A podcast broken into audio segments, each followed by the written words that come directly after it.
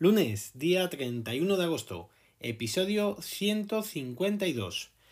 Aquí estamos, de lunes, comenzando la semana, a ver qué nos depara, a ver qué sorpresas nos trae esto del coronavirus. De momento, 2.489 nuevos casos diagnosticados en las últimas 24 horas hacen ya un total de 462.858. Dios bendito cómo crecen los casos. El detalle de los 2.489 es de 554 en Madrid, 394 en País Vasco, 308 en Andalucía, 301 en Canarias, 192 en Aragón, 145 en Galicia, 127 en Navarra, 91 en Extremadura, 90 en La Rioja, 68 en Cantabria, 67 en Cataluña, 59 en Castilla y León, 27 en Asturias, 22 en Castilla-La Mancha, 15 en la Comunidad Valenciana, 13 en Murcia, 8 en Ceuta y Melilla y 0 casos tan solo en Baleares. El número de casos diagnosticados en los últimos 14 días han sido de 96.654 y la incidencia acumulada de 205,53. En cuanto a los casos diagnosticados en los últimos 7 días han sido de 47.264 con una incidencia acumulada de 100,51.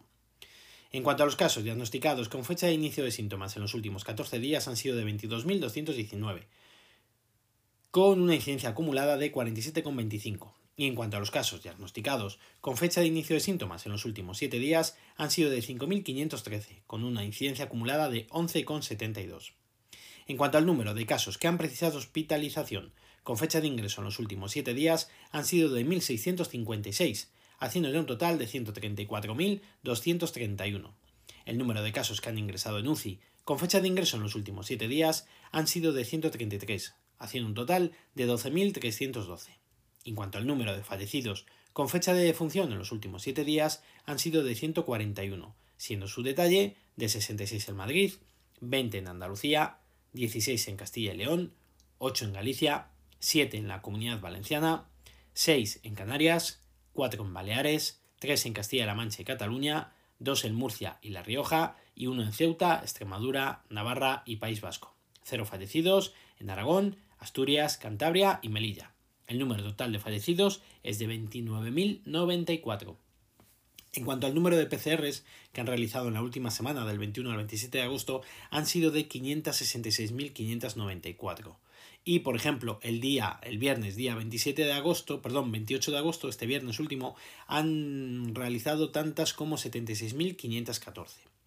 El número de pacientes COVID ingresados es de 6.957. De ellos, hay 846 ingresados en UCI y el número de camas ocupadas es ya de un 6%.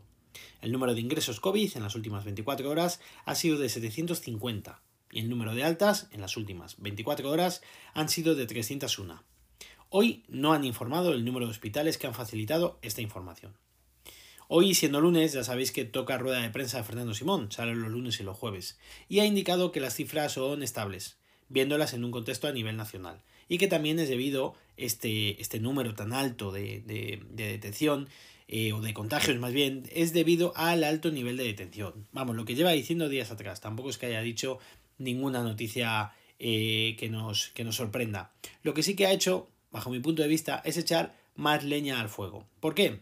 porque ha indicado que una gran parte de los diagnosticados y de defunciones se deben principalmente a la Comunidad de Madrid.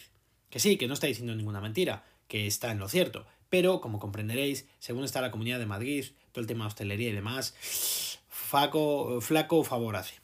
En que la detección de este volumen importante de infectados antes no se tenía, con lo cual se pueden tomar decisiones con antelación para así intentar acotar y reducir los contagios. Vamos ya con el apartado de tecnología.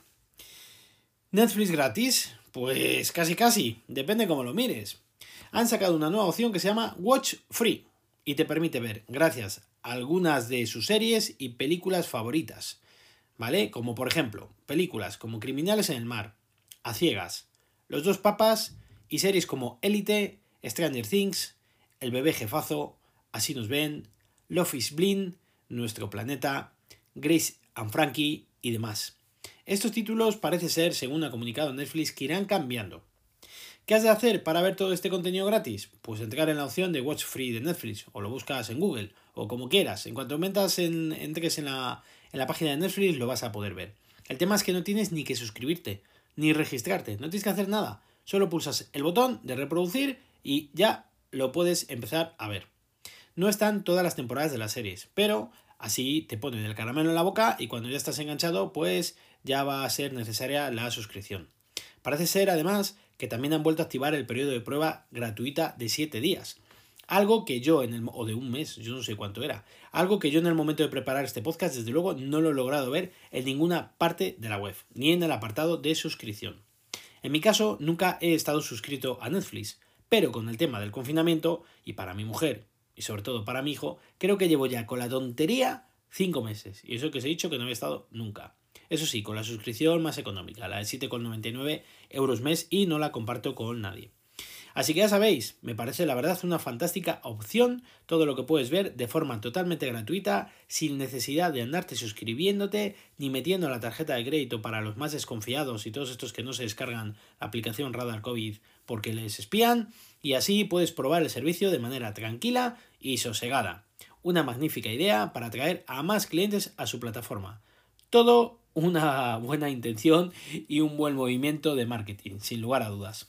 En fin, amigos y amigas, mañana más y mejor. Por hoy, para ser lunes, no está mal. Si queréis contarme algo, lo podéis hacer al email elgafaspodcast.com o en Twitter como arroba elgafaspodcast. Recuerda visitar mi blog, os dejo la dirección en las notas del episodio. Un saludo a todos y gracias por vuestro tiempo.